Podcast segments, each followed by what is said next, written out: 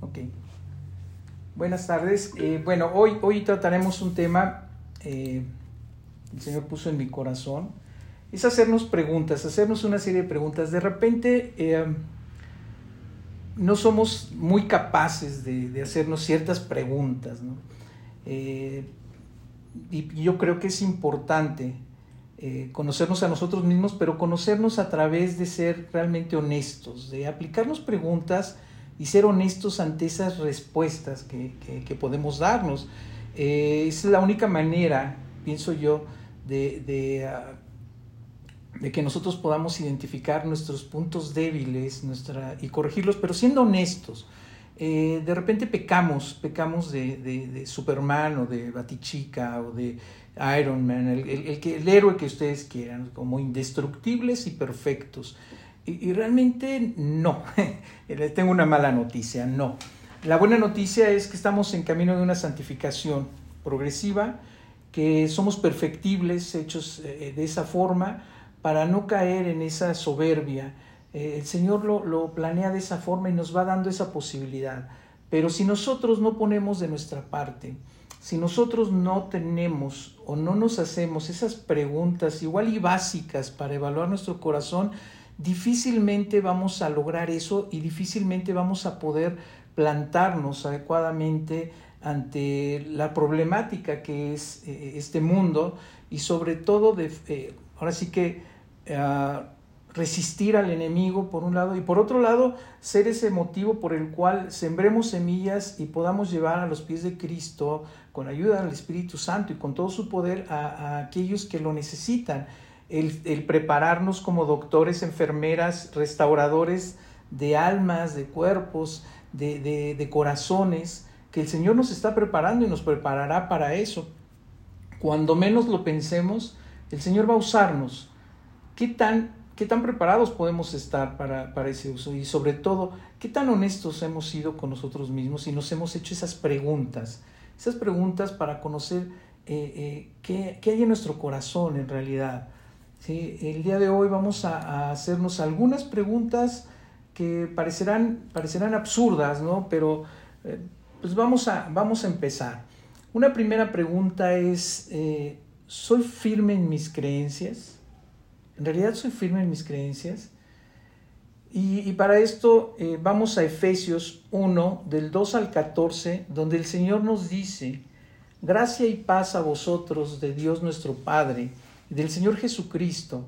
Bendito sea Dios y Padre de nuestro Señor Jesucristo, que nos bendijo con toda bendición espiritual en los lugares celestiales en Cristo, según nos escogió en Él ante, antes de la fundación del mundo, para que fuésemos santos y sin mancha delante de Él, en amor, habiéndonos predestinado para ser adoptados, hijos suyos por medio de Jesucristo según el puro afecto de su voluntad, para alabanza de la gloria de su gracia, con el cual nos hizo aceptos en el amado, en quien tenemos redención por su sangre, el poder de pecados según las riquezas de su gracia, que hizo sobreabundar para con nosotros en toda sabiduría e inteligencia, dándonos a conocer el misterio de su voluntad según su beneplácito, el cual se había propuesto en sí mismo de reunir todas las cosas en Cristo en la dispensación del cumplimiento de los tiempos, así las que están en los cielos como las que están en la tierra. En él asimismo, asimismo tuvimos herencia, habiendo sido predestinados conforme al propósito del que hace todas las cosas según el designio de su voluntad, a fin de que seamos para alabanza de su gloria nosotros los que primeramente esperábamos en Cristo.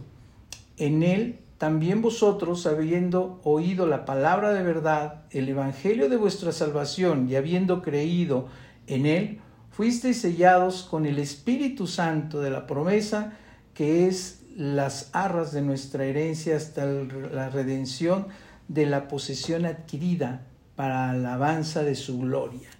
¿Qué tal? Todas esas promesas, todo esto tan maravilloso que nos dice el Señor, y nos podemos hacer la pregunta, ¿soy firme en mis creencias? ¿Sí? Encontramos bendiciones, regalos de parte de Dios a través de esta palabra. Podemos leerlos y aún así eh, parecerá muy bueno para ser real, eh, porque muchas veces, y esto sí debemos poner atención, confiamos más en las palabras humanas que en la palabra de Dios. Muchas veces caemos y tropezamos en eso, en creer más, siendo que en esta parte, en Efesios 1, del 2 al 14, está plagado de todas esas promesas, de todo eso cumplido, de cómo nos ama, nos ve el Señor. Y, todo, y entonces, eh, hagámonos la pregunta cuando empezamos a creer más o a confiar más en la palabra del hombre que en la de Dios, si estamos firmes, si somos firmes en nuestras creencias, ¿qué tan firmes somos? Sí. Decimos que creemos en Dios, ¿cierto? Sin embargo, no se trata de creer en una religión plagada de reglas a seguir para alcanzar a Dios, sino en tener la certeza de que Dios ya nos ha alcanzado a nosotros. De acuerdo a lo que dice Efesios, Él ya nos alcanzó, Él ya nos predestinó, Él ya nos dijo, eres mi hijo, ya, ya te elegí, ya te hice tu plan perfecto, ya estás, ya tienes la gracia, ya todo. ¿sí? Y aún así seguimos dudando, en realidad así es, o no creemos. Sabemos que no hay nada que podamos hacer para alcanzar la eternidad, ese es un hecho, solamente nos queda eso, creer y decirlo abiertamente, que ese es otro punto. Una cosa es creerlo y otra verdaderamente sostenerlo y decirlo abiertamente. Romanos 10, 9 y 10 nos dice que si confesares con tu boca que Jesús es el Señor y creyeres en tu corazón que Dios le levantó de los muertos, serás salvo, porque en el corazón se cree para justicia, pero con la boca se confiesa para salvación. ¿Qué tal? Y en realidad nosotros somos firmes en nuestra creencia. ¿Qué tanto lo confesamos con nuestra boca para salvación? ¿Qué tanto estamos dispuestos a hacerlo? Porque con el corazón eh, creemos en justicia, pero con nuestra boca debemos confesarlo y tenemos esa capacidad, esa posibilidad de confesarlo. ¿Qué tanto estamos en, esa, en creer? Una segunda pregunta sería, comprendo que hay un poder superior, en realidad lo comprendo. Claro que es difícil creer que algo que no se ve, ¿sí? pues no, no podemos creerlo en ocasiones, tenemos esas dudas. Yo conozco gente que de muchos años que todavía tiene esas dudas. Y lo que sí es un hecho es que necesitamos mucha fe. Nosotros nos sustentamos por la fe. ¿sí? Dios es todopoderoso. ¿Hay algo que no, que no podamos hacer o que no pueda hacer Él? No. No tiene límites. Ya lo, ya lo vimos en una plática, Él no tiene límites, lo único que necesitamos es confiar en, Él. No debemos eh, eh, pensar que tenemos un Dios limitado. ¿sí? Es muy importante que entendamos lo inmenso que es nuestro Dios. Él puede hacer cosas imposibles si está en su voluntad. ¿sí? ¿Qué excusa podemos tener para no confiar en Él? ¿Qué excusa podemos tener para comprender que Él es un ser superior, que es superior a todo. En Efesios 1, del 18 al 20, también encontramos donde el Señor nos habla y nos dice, alumbrando los ojos de vuestro entendimiento, para que sepáis cuál es la, la esperanza a que Él os ha llamado, y cuáles las riquezas de la gloria de su herencia en los santos, y cuál la superminente grandeza de su poder para con nosotros los que creemos, según la operación del poder de su fuerza, la cual operó en Cristo, resucitándole de los muertos y sentándole a su diestra en los lugares celestiales. O sea, a ese, a ese grado llegan, Señor. ¿Por qué, ¿Por qué tenemos o por qué a veces nos hacemos esa pregunta o debemos hacernos esa pregunta de si comprendo eh, que hay un poder superior? Y son preguntas si ustedes quieren, básicas y que a veces olvidamos hacernos, pero que es importante recordárnoslas, decírnoslas a cada instante. ¿Por qué? Porque eso va a mantener, nos va a mantener alertas, nos va a mantener eh, eh, vivos, nos va a mantener eh, en guardia de alguna forma. Otra pregunta que, que debemos o que debemos hacernos y para poder ver qué hay en nuestro corazón es, ¿soy optimista? Sí, en verdad soy optimista. Es muy fácil caer en desánimos cuando atravesamos situaciones difíciles o de mucho estrés. Sin embargo, Dios nos anima a seguir adelante. No te rindas, no tengas una fe corta. ¿sí? El, fruto del Espíritu, que es el gozo, debemos, debemos este, detonarlo, debemos sacarlo. No nos centremos en nuestras necesidades o problemas, más bien veamos más allá Sí, lo comentábamos hace un rato. Más allá tenemos que ver el porqué de las cosas, pero también ser optimistas porque sabemos que el Señor está operando en nosotros. Vamos a confiar en aquel que tiene el control de todo y por quien está, está eh, eh, plena nuestra, nuestra vida, nuestro ser. ¿sí? ¿Por qué está girando el planeta, el universo mismo? ¿Por qué se está moviendo? Debemos ser optimistas porque al despertar encontramos eh, eh, un sol maravilloso o lloviendo, nublado, no sé, pero, pero debemos ser optimistas. El, cuando dicen es que hoy fue un día nublado, pues ojalá que nada más sea el día nublado por el clima y no porque de repente hay quienes amanecen con el corazón nublado más bien, triste, apagado. Debemos tener ánimo, que no decaiga el ánimo. En Efesios 3:20 el Señor nos dice, y aquel que es poderoso para hacer todas las cosas mucho más abundantemente de lo que pedimos o entendemos, según el poder que actúa en nosotros. ¿sí? ¿Cómo vemos las cosas? Cuando nos preguntamos y, queremos ver qué hay en nuestro corazón, nos debemos preguntar, ¿soy optimista? ¿Hay gozo en mi corazón? ¿En verdad hay gozo? ¿En verdad siento que Dios eh, vive en mí, que el Señor está en mí? Que debo vivir en gozo, que aún habiendo adversidades, yo debo saber quién está, quién está en control, quién está al mando de todo esto, por qué, por qué, por qué está sucediendo, ¿sí? ¿Para qué está sucediendo esto? Y el vivir optimistas, el vivir eh, eh, aún llevados a, en cautiverio, aún siendo presos, el alabar al Señor, ¿sí? De repente nos, nos vemos en, en, algunas trampas que nos pone o nos ponemos nosotros mismos y caemos en depresión, en tristeza, dejando a un lado el hecho del por qué está sucediendo esto, para qué, para qué, qué tengo que hacer, qué tengo que, hacia dónde tengo que ver, qué tengo que lograr. Tengo que confiar en el Señor, saber que el Señor tiene ese control. Entonces, debemos entender que Él, Él tiene el poder que actúa en nosotros. Según ese poder que actúa en nosotros, lo que quiere y lo que se refiere es esos frutos que tenemos nosotros del Espíritu Santo, donde debe, debe existir esa fe, pero ese gozo, ese saber que el Señor tiene el control, que a veces perdemos. Como siguiente pregunta, ¿sí? sería, ¿soy humilde? Y de veras, es como que de repente nos duele, nos mueve. Soy humilde. Si puedes ver la humildad en el espejo y te jactas de ella, ha dejado de ser humildad. También se menciona la mansedumbre dentro de esta humildad. ¿Qué tan mansos somos? Es otro de los frutos, ¿sí? Ahora bien, la humildad se refiere al servicio y beneficio de otros y la mansedumbre a ser enseñable. Recuerda bien esto, quien no es humilde no aprende.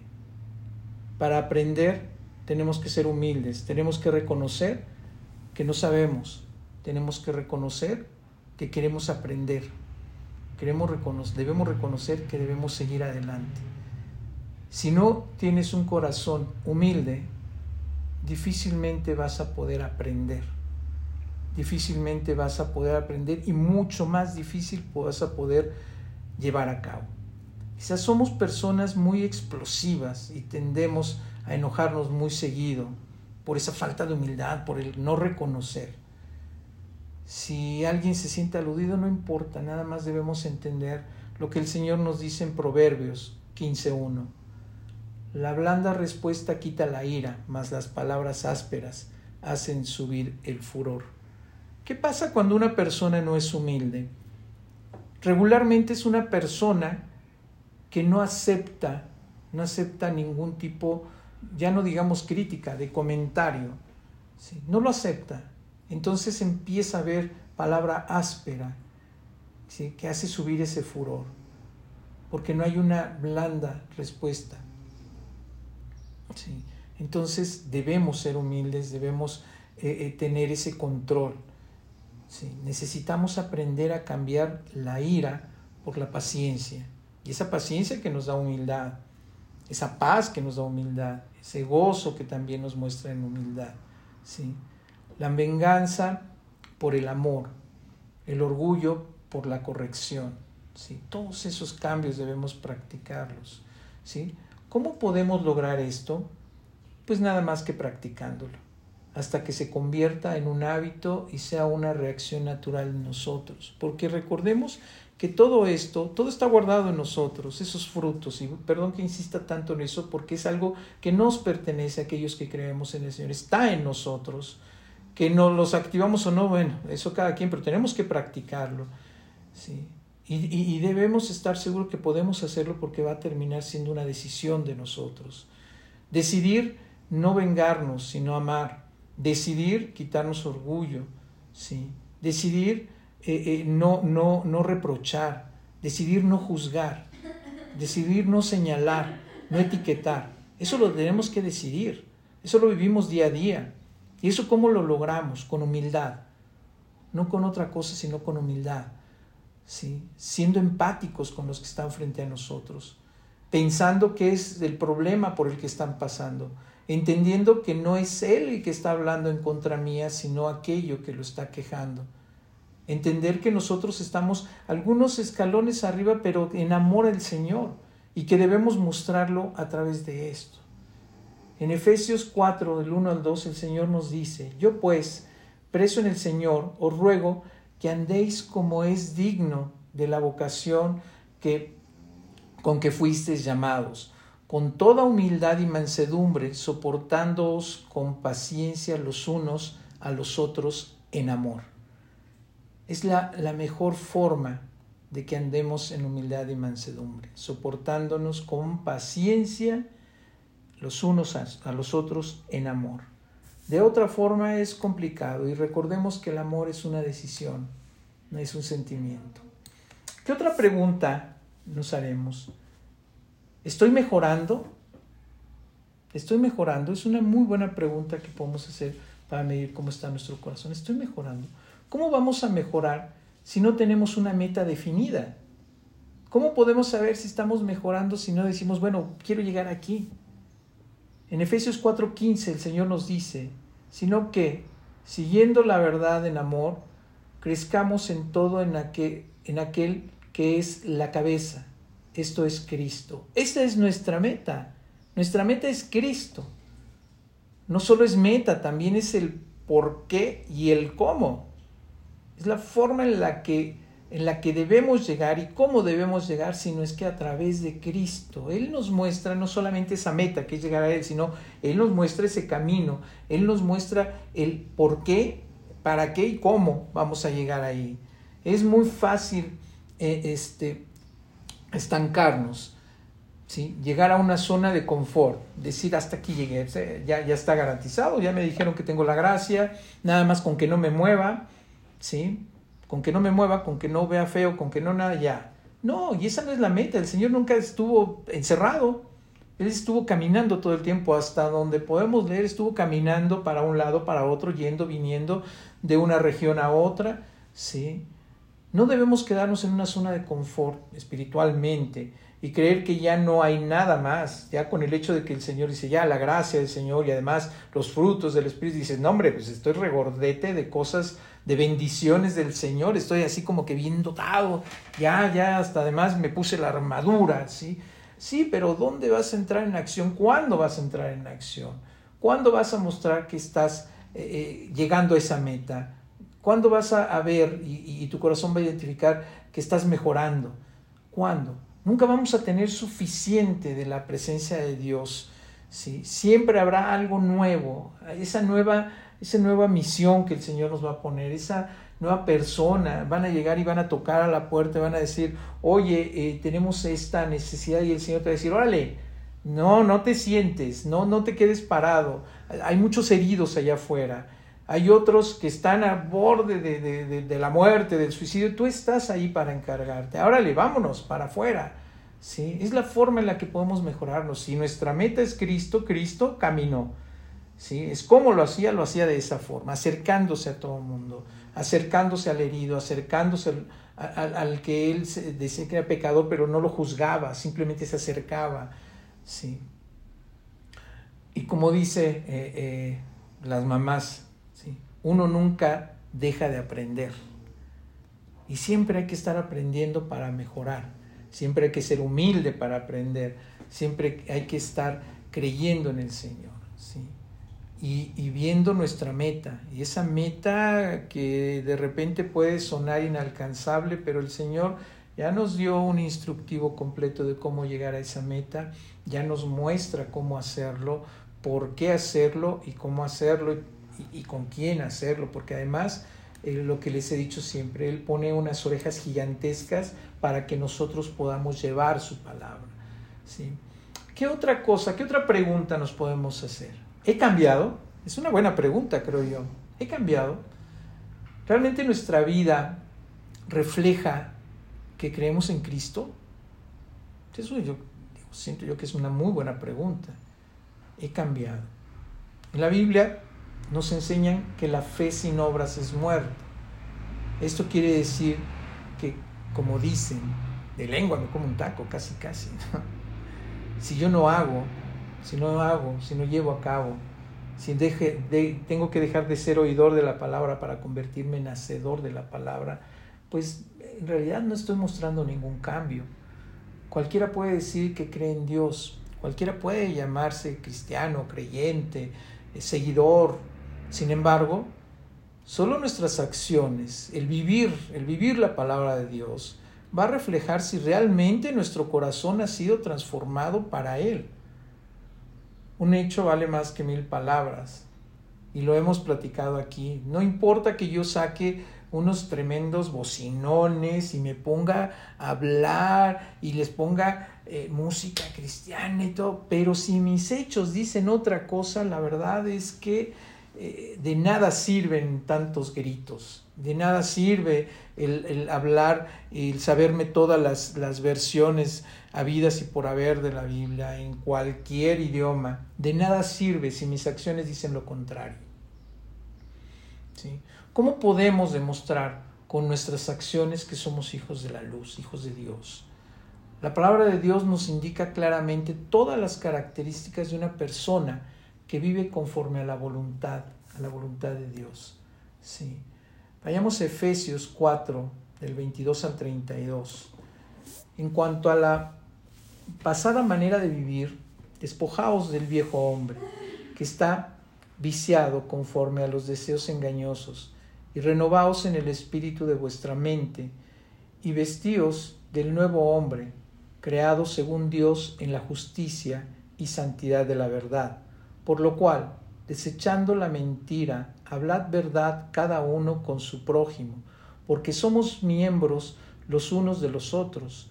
Airaos, pero no pequéis, no se ponga el sol sobre vuestro enojo, ni deis lugar al diablo. El que hurtaba, no hurte más, sino trabaje, haciendo con sus manos lo que es bueno para que tenga que compartir con el que padece necesidad. Ninguna palabra corrompida salga de vuestra boca, sino la que sea buena para la necesidad, para la necesaria edificación, a fin de dar gracia a los oyentes. Y no contraréis al Espíritu Santo de Dios, con el cual fuisteis sellados para el día de la redención. Quítense de vosotros toda amargura, enojo, ira, gritería y maledicencia, y toda malicia. Antes, sed benignos unos con otros, misericordiosos. Perdonaos unos a otros, como Dios también os perdonó a vosotros en Cristo. Amén. Amén. Sí, esta es, es la forma, es este cumplimiento de todo lo que dice Efesios 4, 22 al 32, con lo que podemos empezar a medir el hecho de, he cambiado, da respuesta a esa pregunta que nos estamos haciendo, he cambiado, y vamos a medir cómo andamos respecto a ese instructivo tan bello que nos dejó el Señor. Pasaría a otra, a otra, a otra pregunta, otra pregunta eh, eh, eh, que debemos hacernos al, al, al, corazón para ver cómo anda, ¿sí? Y una pregunta yo creo que muy seria y va ligada a todo esto. ¿Soy capaz de amar? ¿Qué tan capaces somos de amar? En el sentido estricto de amar, ¿sí? Efesios 5, 1 al 2 nos dice, Sed pues imitadores de Dios como hijos amados, y andad en amor como también Cristo nos amó, y se entregó a sí mismo por nosotros, ofrenda y sacrificio a Dios en olor fragante. ¿Amamos? ¿Soy capaz de amar? Buena pregunta, creo yo.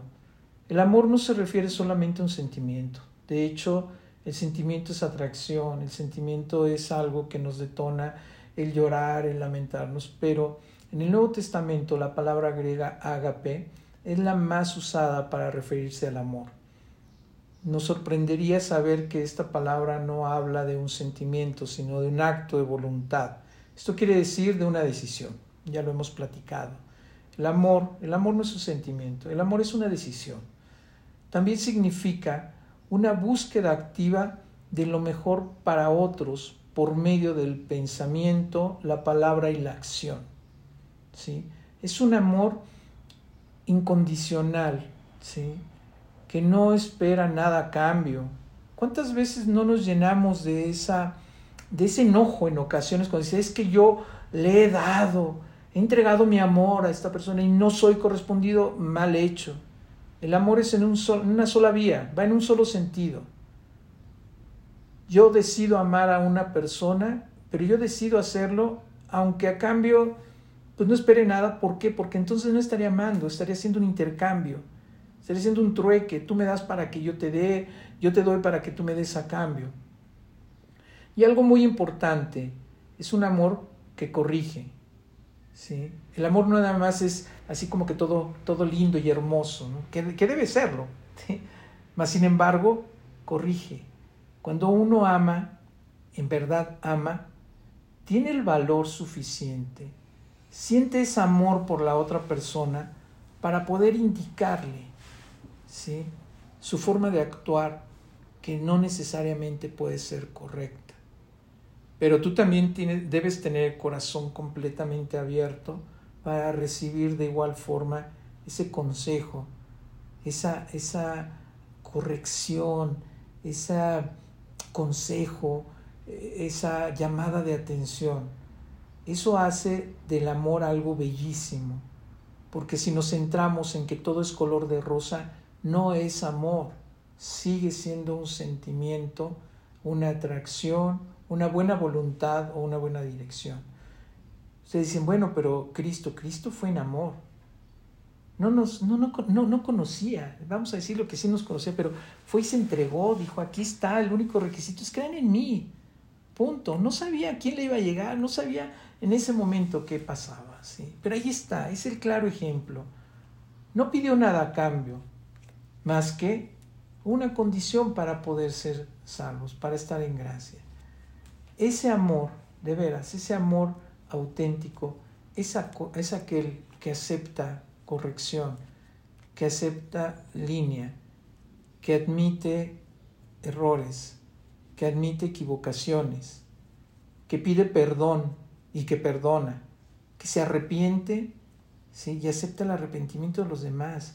Ese, ese es un verdadero amor.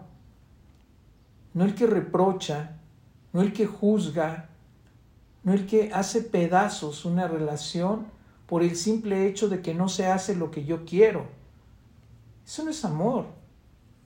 Eso es una imposición de un sentimiento y de una dirección que yo quiero forzosamente. El amor todo lo puede. ¿sí? El amor todo lo resiste. El amor es una decisión de hacer feliz a la persona que está frente a ti. El amor va más allá de lo que podamos imaginar. Es aquel sacrificio que podemos hacer por la persona que queremos hacer feliz. Nosotros somos amados de esa forma por Dios. Y la prueba más grande de su amor es Jesucristo. Pero nosotros estamos amando de esa forma o queremos, y volvemos a la pregunta de qué tanto he crecido, y podemos seguir esa meta que es en el Señor, porque ya quedamos, ¿sí? Cuando, ¿cómo yo identifico que crezco? Pues viendo mi meta, mi meta es Cristo, Cristo nos amó, dio su vida para el perdón de nuestros pecados, Él amó verdaderamente. Nuestra meta es amar como ama Jesucristo y como nos amó. Entonces, ¿qué tanto hemos crecido? ¿Qué tanto sabemos amar? Debemos reflexionar nuestra relación con nuestros seres a los que les decimos amados. ¿Qué tanto los amamos? Amar no es consentir. Amar no es decir a todos sí. Amar es corregir, es dirigir, es guiar, dejarse guiar, escuchar lo que nos dicen. Eso es amor. ¿Sí? Es una buena pregunta, la verdad. ¿Sí? Una pregunta más es, ¿soy agradecido? ¿Soy agradecido en realidad? En Efesios 5:20 el Señor nos dice, dando siempre gracias por todo a Dios, al Dios y Padre, en el nombre de nuestro Señor Jesucristo. Solamente culpar a otros es incluso, incluso culpamos a Dios, pero nunca somos agradecidos. ¿Sí? Por las mismas cosas malas que de repente nos pasan. Pero ¿cuántas veces amanecemos y decimos, gracias Dios? Yo creo que nosotros sí. Pero ¿cuántas personas no tienen ni siquiera la capacidad de reconocer que hay que agradecer? ¿Sí?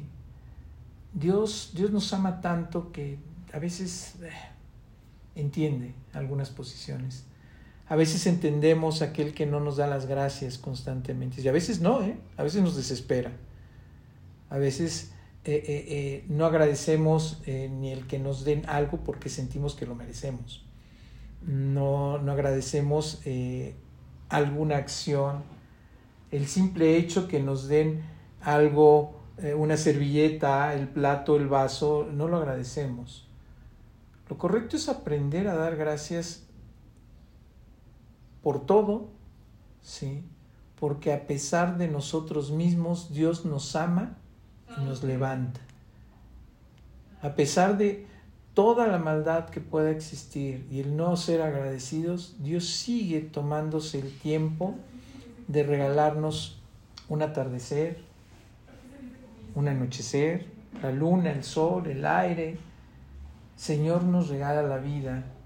¿sí? ¿Qué tanto agradecemos ese punto? Y de veras son preguntas, eh, si ustedes quieren, eh, simples y llanas, pero que a veces se nos olvida hacernos y que a veces se nos olvida eh, llevar a cabo esta situación. ¿sí? Agradecer. Y en serio, yo conozco gente que no agradece nada porque cree merecer todo. Y lo mismo le pasa con Dios.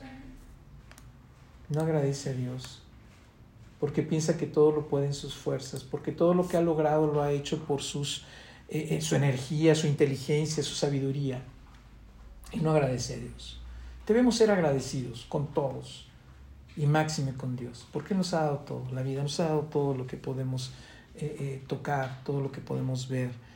Agradecidos porque, por la familia que tenemos, como sea la familia. Agradecidos porque existes, porque existen agradecidos porque nos da la posibilidad de amar y ser amados, agradecidos porque por el trabajo, agradecidos eh, por todo.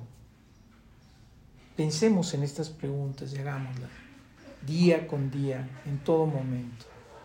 Otra pregunta es, ¿tengo lo que se necesita para luchar?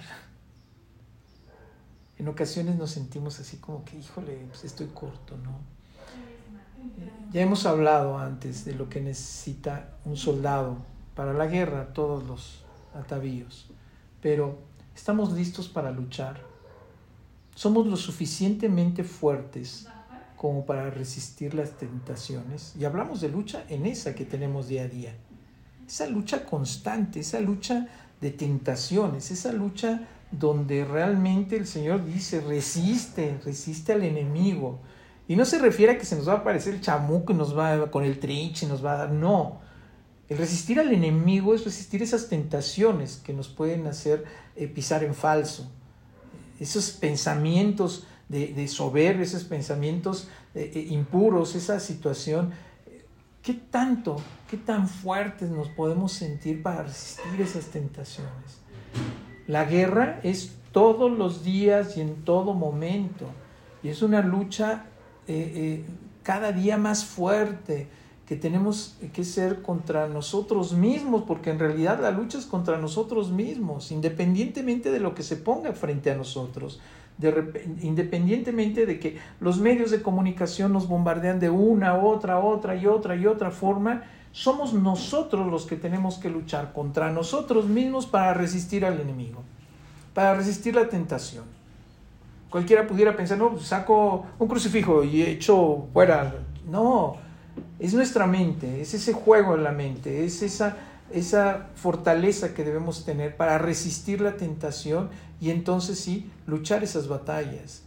Es contra nosotros mismos esa lucha. Es contra nosotros mismos el tener estar bien armados, estar en esa, en esa posición de fortaleza en nuestras mentes. En Santiago 1.14 el Señor dice, sino que cada uno es tentado cuando de su propia concupiscencia es atraído y seducido. La concupiscencia es un simple pensamiento adverso que se genera ¿dónde? En la mente. En la mente. El enemigo, el diablo, pecó por concupiscencia. Por ahí entra ese pensamiento que lo hizo resbalar, que lo hizo pecar. Es en la mente donde se genera esto. Entonces, ¿qué tan nosotros somos atraídos y seducidos en nuestra propia concupiscencia? Por eso nos referimos a que la, la guerra más allá de darte de golpes hacia afuera, es hacia adentro, es con nosotros mismos. Y más que de golpes es entender, es esa pureza que debemos tener, esa, ese dominio propio, esa, esa fe, ese amor, esa, todos los frutos del Espíritu son esas armas que debemos tener en nuestra mente para poder resistir al enemigo y las tentaciones.